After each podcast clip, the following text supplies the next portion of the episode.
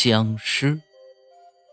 每次回家，他都感觉到墙角那里有人瞪着血腥的眼睛，狠狠的看着自己，像刀子直接从背后透穿了他的胸膛。找了一千遍，似乎血腥的味道就是从水泥墙里面渗出丝丝的血迹味儿。但是他打开灯，却发现什么也没有。终于有一天。他无法忍受这个鬼影的折磨，他奋力的将墙刨开了，发现了一具僵尸。更让他震惊的是，那个人竟然是他自己。